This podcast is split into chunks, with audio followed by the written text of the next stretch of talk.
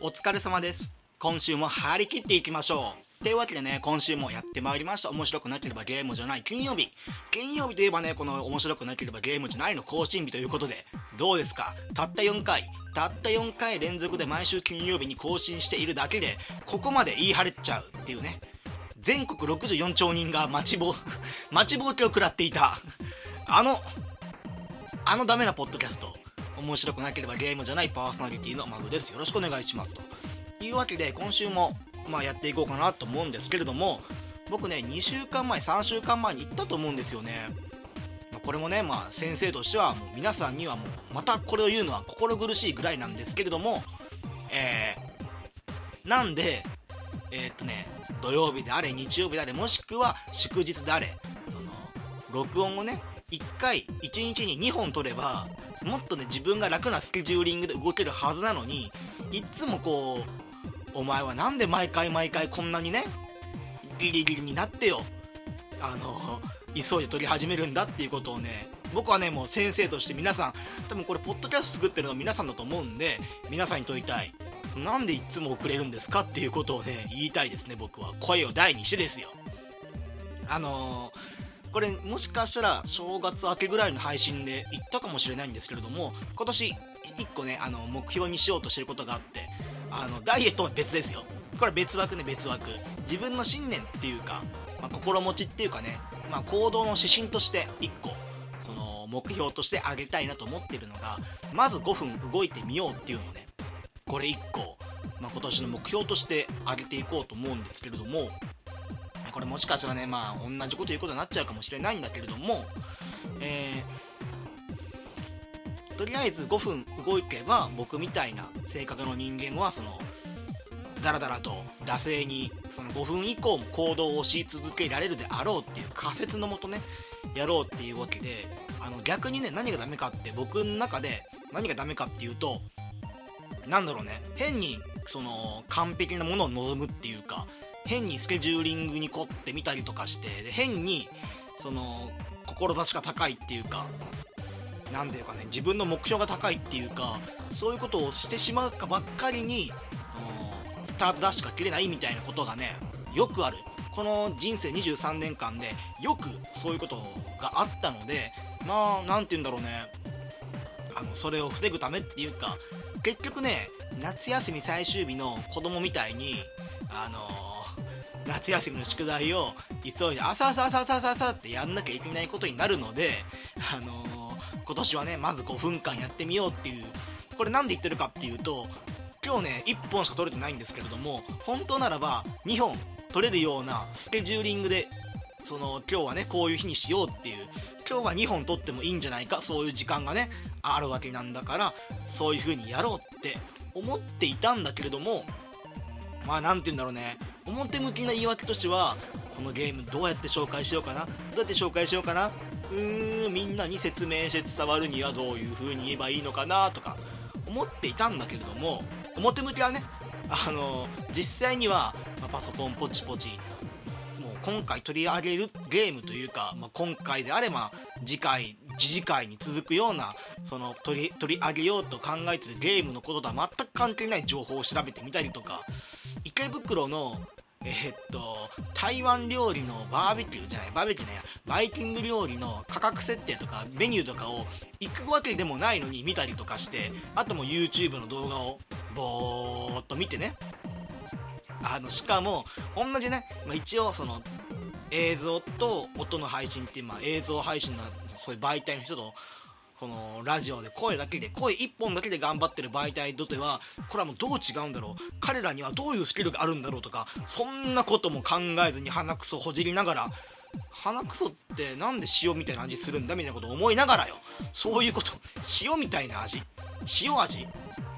鼻くそは鼻くそ味だよ。っていうことをね思いながらなんだろうねまた時間をこいつはねこいつはまた時間を無駄に使ってしまったっていう。ことを思ってるんで、まあ、ここでねまたもう一回宣言したいと思います、えー、まず5分動こうよっていう。これもねあの先生ねまあもうこういう風になっちゃダメよってことをね、まあ、生徒のみんなに知らせていくことで。で、まあ、もちろん生徒の皆さんにはね、えーと、このポッドキャスト配信以外にも月プラス5000円払うことでこのマグ教授の違うね、まあ、特別なあなただけに送る。あなただけに送るですよ。そういう風なそのこれからの人生の役に立つようなライフハック情報をお送りするっていうそういうあのメーリングリストとかもねあの習慣的に送るっていうそしてですよ。もうこれ月5000円ってみんなもう高いなって思うじゃないですか。やっぱり月5000円ですもん。だってテキスト配信するだけで月なんで5000円払わなきゃいけないんだっていうことを思うじゃないですか。なんだけれどもこれあの友達を紹介することでなんと1人紹介するために2000円のキャッシュバックを得られるっていうこれなんだろうね。チューチュートレイン講っていうかネズミ講と一緒のやつ。チューチュートレイン講って僕言いますけど、まあ、そういうこともあるので、えー、そういうこともあるので何がっていう。まあねえーと、こんなね脱線するっていうかこんなことをね話すぐらいだったら早くゲームの話をしろって皆さん思いますよね。僕もそう思います。ということで今回もまだ喋って5分ぐらいなんでめんどくさいんでジングルも挟まずに今回ゲームの紹介していこうと思います、えー、今回紹介するゲームはウォーフレーム、えー、PS4、Xbox One、PC で配信中のウォーフレーム。これはあの日本じゃねあんまり知名度は低めかな。一応 PS4、Xbox One、PC にて、えーと、基本プレイ無料フリートゥープレイ形式で、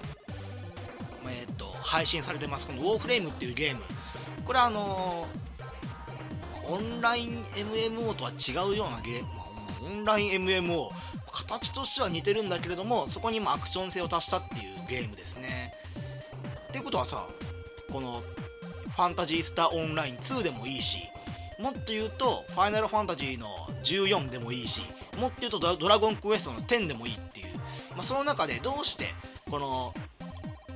まあどれもね国産のいいゲームですよ。ドラゴンズドグマね。ドラゴンズドグマオンラインとかねそういう日本戦のいいゲームがあるのにもかかわらずなぜそのそれらのゲームを紹介せずにプレイせずに今回このウォーフレームっていうゲームを紹介するかっていうのをねまあ後々喋っていこうとは思うんですけれどもまずはね何と言ってもこのストーリーの説明をねしないといけないじゃないですか。まずはね。まあまあまあさっき言ったようなえー、っとファイナルファンタジーであれば多分世界を後々救うんだろうみたいな、エンドコンエンドとしては世界を救いましょうと、まあ、ドラゴンクエストも同様ですよ同様ですよね。魔王を救いましょうとかね。ドラゴン族魔も何だろう。多分魔王っぽいのがいるんじゃないんですかね。多分。っていうことをねあの最終地点っていうのは容易に想像できるんですよ。これらのゲームって、えー、今回、えー、ウォーフレームっていうゲーム。私、えー、1月の何日だっけな？10日ぐらいかな？10日だかそのぐらいから僕プレイをし始めて、まあ、今日が1月の31日なので、まあ、約23週間、まあ、3週間ぐらいですねプレイしまして、えー、っとこのねウォーフレームというゲーム僕、えー、プレイ時間の方がね、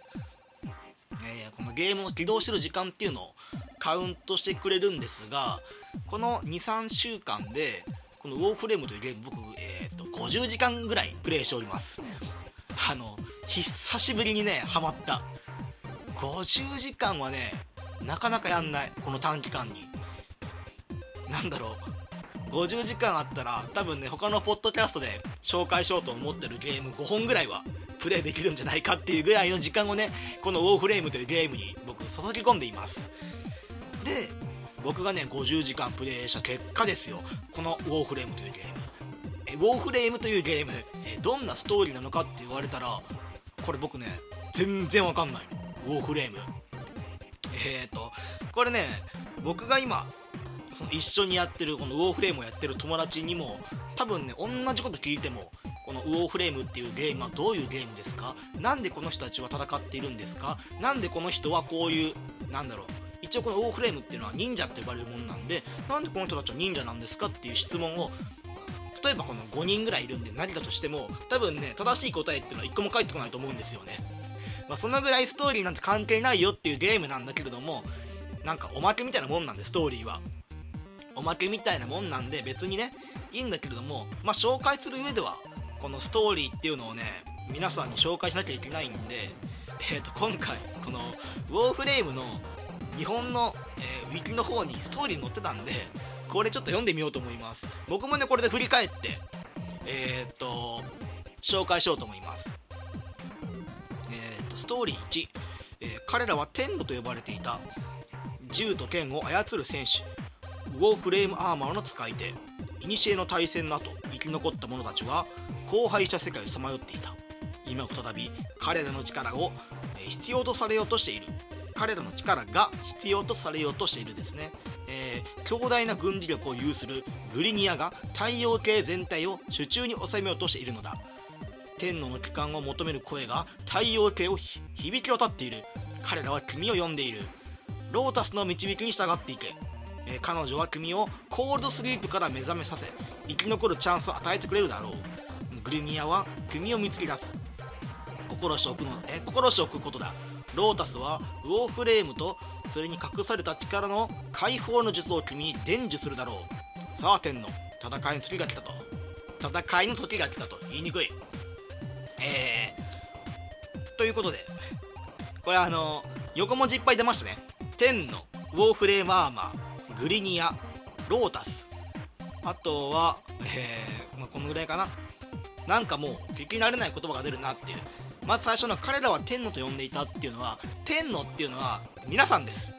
プレイヤー自身このプレイヤーが操るキャラクターのことを天のと呼びます。でこの天のっていうのがまあなんだろうね。21世紀の忍者っていった形でこいつがねあのウォーフレームっていうフレームまあななみえーと、忍者忍者とさっきさっきからずっと言ってるんでどうしてもえー、っとなんかもう伊賀とかね甲賀とか忍法帳とかそういうのを思い浮かべちゃうかもしれませんがこちらも21世紀どころか223世紀ぐらいの時代なんで多分多分ね逆に言うと時代せ、えー、時代の設定ったらどうでもいいなと思っちゃってるんですけれどもまあの剣と銃を操る忍者なんですよこいつらは。ウォーフレームアーマーというのはね。このウォーフレームアーマーことウォーレウォーフレームアーマーを着ている天のことをまああめんどくさいなこれもう。別にこんなストーリーどうでもいいんだよ。あんまり僕プレイしてもゲーム性とかはゲームじゃないストーリー性分かってないし、まあ、長い間コールドスリープで眠らされてたウォー、えー、天皇という君たちがそのとある女性に助けてもらってでその女性の導くままにその新しい敵であるとかその太陽系全体を支配しようとしている、まあ、暗躍している敵を倒しましょうみたいな。これがストーリー。これね多分今ウォーフレームプレイヤーからはえマジっすかみたいな。えそんなストーリーだったんですかって。同じマップをぐるぐるぐるぐる周回してレアアイテムを回収するようなゲームじゃないんですかって。えー、このゲームあの課金アイテムが何十パーセントオフになるっていうのがこのログインボーナスランダムでもらえるログインボーナスで出るんですけれどもえこれ毎日プレイしてログインボーナス70万えプラチナマイナス75%を引くゲームじゃないんですかみたいなことをね皆さん思ってるかもしれませんが皆さんは天のとして、えー、太陽系を救うべく忍者の格好でですよ。21世紀ロボコップみたいな格好をした忍者になってですよ。頑張ってもらうっていうのがこのゲームの目的ですと。えー、とねっていうのがストーリー。まあ別にまあえっ、ー、とウォーフレームプレイしたことないよっていう人にとってはまあ21世紀の何でもできるような忍者、まあ、銃も使えて剣も使えてそういうなんか特殊な力を持った忍者が暴れ回りますよっていうようなそういうゲームでいいと思います。であとはまあ頑張っていこうみたいなもう突然ふわっとしたね説明が。なんだけれども。さて。じゃあねこれなんで僕がウォーフレームっていうゲームを進めるかっていうのはね、えー、一番最大のところを取り取り上げてしまうとそのこのね天のって言われ呼ばれる忍者たちは移動能力がすごいんですよ。他の、うん、ファイナルファンタジーの14ドラゴンクエスト10えー、っとまえっと、えっとドグマドラゴンズドグマオンライン。あとはまあプレイスね。えーと、ファンタジースターオンライン2と、まあ、この4つぐらい、まあ、日本の国産のね有名な MMO 形式の、まあ、純 MMO っていうかアクション要素が強いのも含めて MMO っぽいゲームの中で、有名なのはこの4つですよ。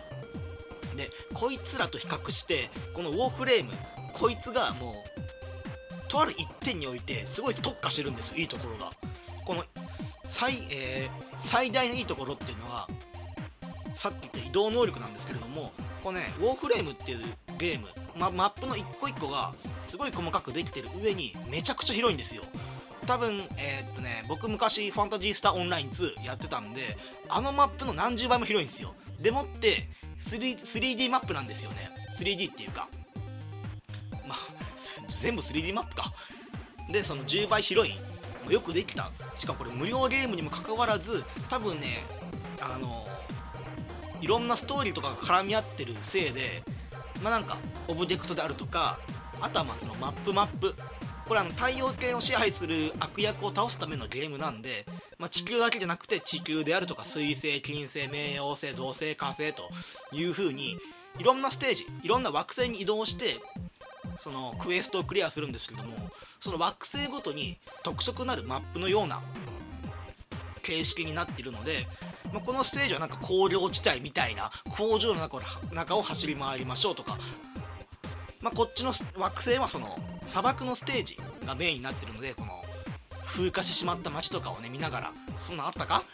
今俺適当に言ったな？風化してしまった街はないけれどもまあその岩山でデコボコになってるステージですよみたいな。これがね細かく作られているんで細かい上に広いということはこれ移動がすごい大変だと思うんですけれどもこのウォーフレームこと天のことスペース忍者はですねこの移動が大変っていうのを克服していると。まあファイナルファンタジーの13の時で思い出してくださいよ。ファイナルファンタジー13を。あの時空を操る女騎士さんはねずっと走ってるわけですよ。でしかも戦闘はえーと、シンボルエンカウント形式で大体ねシンボルエンカウント形式って逃げれるはずなのにファイナルファンタジー13の、えーと、時空を操る操れることができる女騎士さんは時空を操れるけどジャンプすることは覚えてなかったらしくて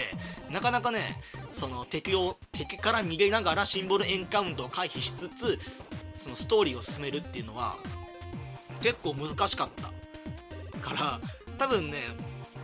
あの「ファイナルファンタジー13」のマップって、まあ、あの当時すごい広いって言われてたけれどもウォーフレームのマップに比べればその、まあ、ちっちゃいしそのちっちゃい中でもなんかもういろんなモンスターに引っかかるからテンポが悪いって言われてたんですよね。だけれどもウォーフレームっていうのはあの、まあ、普通ねこのパソコン版でやってるんでパソコン版の、えー、キーボードの配列で物を言ってしまって申し訳ないんですけれどもまあ、基本はね、あの、W、えー、っと、WASD、キーボードの WASD で、まあ、右左、えー、まあ、上下左右移動移動できると。で、それに加えて、シフトキーを押すことで、ダッシュができると。あとは、えー、スペース、スペースキーがね、スペースキーがジャンプ。で、これが大事。コントロールキー。左コントロールキーでスライディング可能になっていると。これをね、組み合わせて、えっ、ー、と、この無駄に広いマップを、えー、言っちゃったよ。たまにマップの作りが細かすぎてあれ？これ次どこに行くんだろう？どこに行くんだろう？こんな広いマップだけれども一応その目的地点っていうのは常に表示されていてこっちに進めばこの目的地に着くよっていうのを見ながら、えー、プレイしてるんですけれどもあれ？これ？多分ここだよな。ここのここの先を通れって書いてあるけどあれ？ここ行き止まりああ上の方にダクトがあるみたいなところでダクこんなとこにダクトつくんじゃねえよと思いながらプレイしているんだけどもね。えー、なんだっけ？あ素早く移動するコツ教えますよ。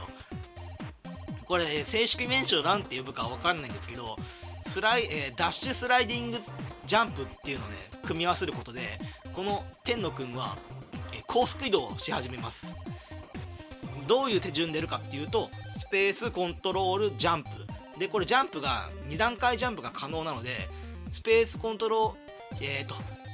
左えっ、ー、と左シフト左コントロール左スペース左コントロールシフトスペースコントロールシフトスペース。で2段ジャンプはどこかその地面に設置することで再度ジャンプが可能なので、えー、シフトコントロールスペース、えー、地面についた途端に、えー、シフトコントロールスペースでまた地面がついてとと、え地面に、え天のが着地したところで、えシフトスペースコントロールみたいなことを繰り返すことでこの天のがまあびっくり本物の忍者みたいな動きをするっていうこの移動の仕方が何て言えばいいんだろうね。えー、っとね結構、えー、起伏の激しいマップとかが多いんで起伏が激しい上にその落ちてしまったらそのゲームオーバーじゃないんですけどあの進めなくなって一旦その落ちた地点っていうか落ちる前の地点からもう一回やってねとかあるんですけれどもこの起伏を使うことによって石から石へままたは屋根から屋根へこういう風に飛び降りることが飛び降りて移動することができるっていう何て言うんだろうなブリーチの最初の方の春歩。あのね春歩で屋根から屋根へそのいちごとかが移動してたんであれを思い浮かべてもらうとああいうことができるんですよね。まあいちごさんはああの左左、えー、左、えー、シフト左コントロールスペース左シフト左コントロールスペース左シフト左コントロール左スペースなんてことはしなかったけれどもよ。そんなねそれはねおしゃれじゃないから。久保太斗先生言うところのそれはおしゃれじゃないよっていう風になっちゃうんでまあいちごさんはそういうことをしませんがこの天はそういう風に移動すると。そういうことによって広いマップの端から端までストレスフリーできるんですよね。ここなんですよポイントは。ファイナルファンタジー、えファンタジースターオンライン2、まドラゴンクエスト10このこれもま広大なマップで行ってる中あとはね最近のゲームだとファイナルファンタジー15オフラインゲームだけどこっちもね、まあ、広いマップですよ。あれはまあうまいことねあのファイナルファンタジー15のパーティー全員が使えるっていうかあの僕はあいつらのことホスト集団って呼んでるんですけどあの国を救うホスト集団が乗っているあの高級車、まあ、あれに乗って、まあ、若干はストレスフリーの形でやっているもののただまあ街から街への移動っていうのはあの車を使ってでなんか体験版やった時には、えー、っと自動運転とかついてたんでまあ、GPS 自動の自動運転ですよね。GPS を使ってここからここまでオートドライブ行ってくれってやるとその高級車がそのね端から端までっていうか指定したマップの、え土地まで動いてくれるっていう風なのがファイナルファンタジー15でもこれでもね結構遠くなっちゃうと到着まで時間かかっちゃうから、まあ、それはそれで欠点なのかなっていう。ただね ウォーフレームの方は端から端まで行くのも楽しいしあの自分だけの結構ね例えばその1箇所のところ行くにしてもえー、っとどう効率的に行くかどうこの左コントロール左シフトえスペース左コントロール左スペース左シフトのスライディングジャンプえジャンプスライディングジャンプ双方を極めるかっていうのも楽しいっていう。しかもここまで喋っておいてあのゲームのことじゃないからね。別に敵を足すとかそういう収集要素があるとかコレクター要素があるとかその関係なしにもうただ単に左スペースシフトジャンプ左スペースシュートジャンプ左スペースシュートジャンプが楽しいっていう。まずこれがねえー、っと他のオンラインゲームと比べて結構ね大きな違いになるところかなと思います。あとはねウォーフレーム何が楽しいかって。先ほど紹介した、えーと、ウォーフレーム。ん？ウォーフレームアーマーかな？ちょっともう一回ウィキペディア見るよ、えー、ウォーフレームアーマーっていうのはこのゲーム中十何種類もあるんですよ。10じゃないかな？20ぐらいかな？あるんですけれどもこのウォーフレームアーマーっていうのを取り替えるために自分が使えるアビリティっていうのが関わります。これがまあパソコン版っていうところの1234これがそれぞれにそのそれぞれ固有のウォーフレームアーマーごとに固有のね全く違ったそのアビリティがあるのでなんだろうね。4人でやってても、えー、このウォーフレームアーマーごとに役割があるっていうか、まあ、正直他のそのシビアなモバ系って呼ばれてるような役割じゃないんだけれどもね。結構ゴリ押しできちゃうところも多いんだけど、まあ、例えば、えー、っとまあタンクその硬くなって前線が張れるようなウォーフレームアーマーもあればあの毒を振りまいて、まあ、敵のね敵にその範囲ダメージを与えるやつもいると、まあ、前衛で頑張れるやつは前衛で強いやつをえー、っと引き止めておいてで後衛で頑張れるウォーフレームアーマーを着ているプレイヤーは、まあ、その後衛から後衛支援っていう形でいろいろ触れるっていうのがね、まあ、これもなかなかそのプレイヤーごとにそれぞれの役割を示すことができるっていうのは面白いと思います、まあ、ただ、まあ、そう言っても何ていうかね強い、えー、プレイヤーをオンラインに1人呼んでしまえば、まあ、そうそういうバランスも崩れちゃうっていう。あとはまあ何て言うんだろうね。武器とかねウォーフレームアーマーとかにも全てモッドって呼ばれている、まあ、装備アイテムみたいなものかな。この装備アイテムがあってでこの装備アイテムえー、っとね例えばその武器に、えー、武器ごとにえー、っと対応したそのアイテムっていうのを強化して取り付けることで同じ武器でもあの2人のプレイヤーがいて同じ武器を持っていてもこっちのプレイヤー A っていうプレイヤーはどんどん攻撃力を上げたいとか。B っていうプレイヤーはいやいやいや攻撃力なんかじゃないんですよ。何回そのこの銃を何発撃てるかっていうのにそっちを大事にしてるんですっていう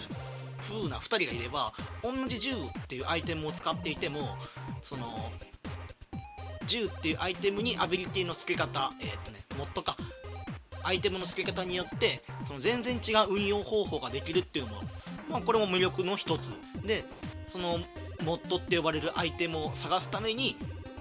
えー、ウォーフレームたちウォーフレーマーたちこのテプレイ、えー、っとこのゲームをプレイしている天のこと忍者たちは、まあ、日々ねえー、っと太陽系を征服してしようとする黒幕を倒すっていう、とあれのもと。そういうなんだっけ。言葉が出てこないよ。疲れちゃったのかな。頭が疲れてるのかな。そういう前提っていうかね。大義名分だ。言いたいの。おいおいおい。大義名分出てこないのかよ。大義名分のもとアイテムを集めまくってるっていう。でなかなかね強いアイテムとかえー、っと強いウォーフレームの設計図とか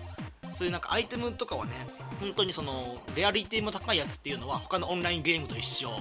えー、オンラインゲームと一緒でドロップ率もかなり絞ってるのでどうしてもねやっぱり周回ゲになってしまうっていうのも欠点の一つ一つですね、まあ、これは他のゲームと一緒かな。他のオンラインゲーム MMO オンラインゲームと一緒。だからねみんな忘れちゃうんですよねストーリーとか。一応ねあの自分の行ける、え、惑星をどんどん攻略していってエンディングに近づけようっていうのが目的なんですけれどもね。ゲームを進める上での。まああのウォーフレームをやってるプレイヤーたちは、ま、どんどんその次の惑星に行けばいいアイテムが手に入れやすくなるからどんどん先に進めようぜっていう風な言っちゃうんでなんかもう目的と手段が逆転しちゃってるみたいな。何を目的として君たちは忍者としてねこの古の対戦でコールスリープさせられてしまった中からその女性のオペレーターに救ってもらったのにもかかわらずお前やってることはアイテム収集かみたいなことになっちゃうんだけれどもそれでいいんですというところですねあとねウォーフレームの悪いところってなかなかねソロプレイが辛いんですよね1人でプレイすると効率が悪い上に周回プレイを前提としてるんで強いところに行くと1人だと時間かかっちゃうと。なんでまあ野良で、ま、4人でやりましょうとかそのえっ、ー、とねオンラインマッチングっていう機能を使え使うと今この同じミッションをね挑戦してるメンバーが集められてで、まあ、4人で行きましょうとか。言うんだけどまあ実際に一番ね効率いいのは強いフレンドを持つこと。この一緒にウォーフレームをやってるフレンドの中でゲームが進んでいるフレンドに、まあ、寄生虫のように寄生するのが、まあ、このゲームのね一番いい効率の上げあのー、効率的な進め方だし他のゲームも多分一緒。他の「ファイナルファンタジー14」「ドラゴンクエスト10」「ドラゴン族マンオンライン」「ファンタジースターオンライン」もねまあみんな同じだと思うんだけどもね。ええ。ー、なんでえー、っとねこのゲーム普通に面白いです。まあ一番の醍醐味というかまあそのスタイリッシュな移動の方法あとはまあウォーフレームアーマーごとにえっ、とねウォーフレームアーマーごとにその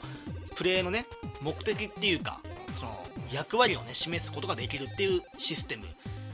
あとはまあ武器のチョイスとかあとその武器につける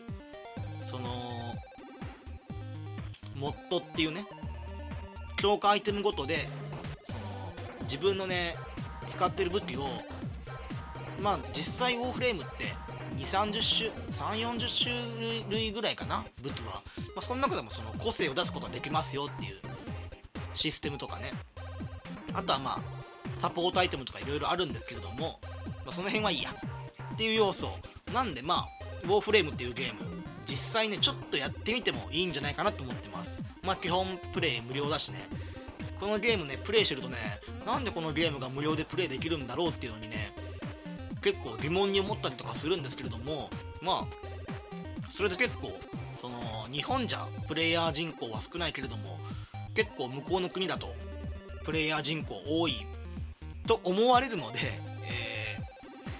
ー、ぜひぜひプレイしてみてもいいんじゃないかなと思います、まあ、このオンラインゲームっていうのはなんか時間かかっちゃうのかなってイメージもあるんですけれども結構ワンクエストワンクエストが短いようなものになってるのでその短さゆえについつい何回も何回もプレイして遅くなっちゃうみたいなことはあるんだけれどもまあちょっとねお気軽にプレイしてみてください。僕はね、えー、お気軽にねちょっと試しにっていう麻薬と一緒ね最初の麻薬。みんなもやってるからちょっと僕も麻薬やっちゃおうかな。ウォーフレームウォーフレームがやりたい。ウォーフレームがやりたい。新しい。ウォーフレームアーマーが欲しい。うわー集会だ集会だ集会だ集会だ。朝だみたいな。うわー50時間プレイしてる2週間でみたいな。ことがねあるんですよ。なんでオンラインゲームです、え、中毒性もね結構高い方ですね。特に一緒にプレイする、えー、友達がいればいるほどこのオンラインゲームっていうのはより沼に浸かりやすくなってるのでまあそこら辺はお気をつけてと、えー、おかげでね僕2週間でえー、っとこのウォーフレームっていうゲームに50時間ぐらい使っちゃって他にもねプレイしたいゲームとか気になってるゲームっていうのはね僕の Steam のライブラリの中に山ほどあるんですけれどもなかなかこれらのゲームが進められないっていう現状です。ちょっとねあの、どうにかしないとなって思っていますまあどうにかしないとってことはまあまあまあ僕テノなんで1日38時間ぐらいに引き延ばすことは可能ですかな。黄色い救急車呼んでもらえますかな。といったところで今回この辺で、え、結局なんかこのウォーフレームっていうゲームね本当はえっ、ー、と取り上げるべきかな取り上げないべきかなってオンラインゲームってなかなか喋るの難しいなって。だってプレイしなきゃ面白いか面白くないかって分かんないもんね。僕も「ファイナルファンタジー14」とか「ドラグエ10」とか、えー、PSO2 とか、まあ、PSO2 は昔ちょっとやってたけれどもやってたんでえっ、とまあ面白さは分かるけれどもまあなかなかそのプレイをしないとわからない要素っていうのは多いんで、まあ、これを機会にね僕も冒頭に言いました、まあ、1日5分から始めてみようっていうこともねあれですよ、えー、まあ僕の場合はウォーフレーム1日1クエストって言いながら、